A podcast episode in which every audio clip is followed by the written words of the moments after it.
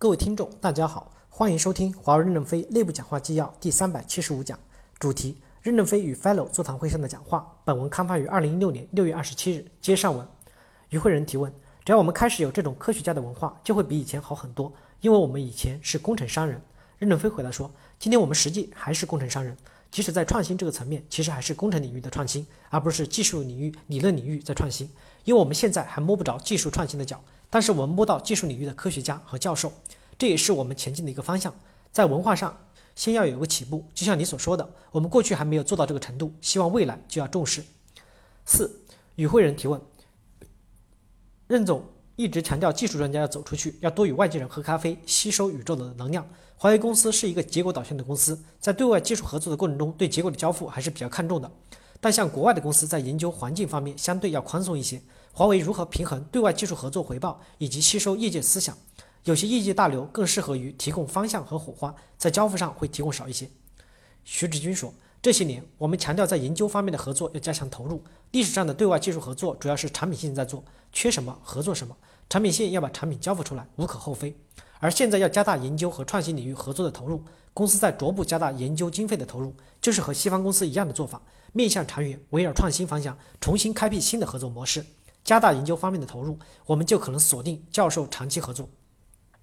任正非回答说：“我们要与产业链构建战略合作伙伴，实现共赢发展。”比如，我们在终端上要捆绑世界上最优秀的技术进来。我们与徕卡合作，能不能进一步打通，把数学所开发的算法也提供给我们他们，形成战略伙伴关系？这是一种螺旋关系。我们还要把世界上最好的音响厂家捆绑进来。华为不可能独家霸天下，更不会要成为国际孤儿。与世界上优秀的企业合作起来，我们要降低研究预言的门槛，因为这儿都是不确定性的，应该让科学家多一些自主的决策。当然，要控在边界内。在产品开发上，我们要聚焦在高技术含量难的领域，这点小公司难以做到。别做低低技术门槛的东西，容易诱发内部创业。公认的认优秀模块合作，我们就拥有了世界。五与会人提问：文章里有一张图提到产品线需要面向确定性开发，我们的理解是，培养颠覆性力量需要有三个要素，一个是技术要有创新，一个是看准大数据这个方向，还有一个是投资。这三个要素有一个关键点特点：时效性，其实就是要接地气。只有在一线的作战组织里，只有直接面对客户、面向打粮食，才能把握这个时间。任正非回答说：“我们有两个决策体系，一个决策体系是以技术为中心的理想体系，一个决策体系是以客户需求为中心的战略 market 的现实主义。两个体系在中间强辩论，然后达成开发目标妥协。”六与会人提问：是否思想科学家都在上面？二零一二实验室只需要验证，就不需要科学家了？任正非回答说。我们要从思想到服务全流程打通，验证科学家也叫科学家，交付服务也要有 fellow。思想科学家是一个抽象的组织，不是一个具体的实体组织，它只有一个秘书机构，没有人。也就是说，定期开会谁都可以来，包括博士前。博士前的概念是指没有读过博士的农民、工人、服务员都是博士前。你拥有了一定的思想，我们也要囊括进来。美研所未来的发展方向就是要思想研究所和软件所。因为在美国做硬件和芯片往中国输出出会不会有很多障碍？不敢肯定。但是思想是无边界的，这个思想不一定在中国发表，可以在美国杂志上发表，在美国网上可以下载，而且美国的员工可以回来喝杯咖啡，这不就解决问题了吗？我们在先进的地方吸取思想，来产生我们现有的成绩。同时，软件代码也是思想，而且代码是用文字描述的，也是思想的体现。七与会人提问：任总，文章提到我们打开了思想创新、思想的实验。这与社会化、市场化的创新相比，到底哪个效率更高，或者开放性更强？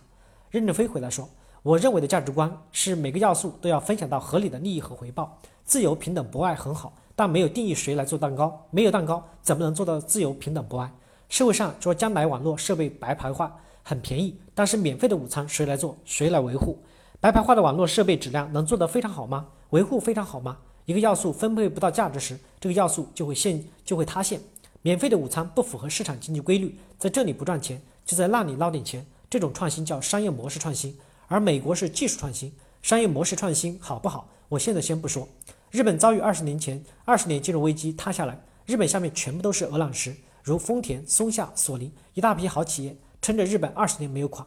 如果中国一旦遭遇经济危危机，垮下来的是什么呢？豆腐渣、假衣、假油、假商品。创新能不能成就大事业、大产业？没有理论突破，小改小革就是一地鸡毛。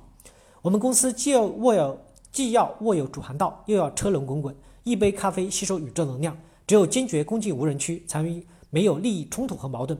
我们是公正的扩张，建立的规则是有利于这个世界共同发展的。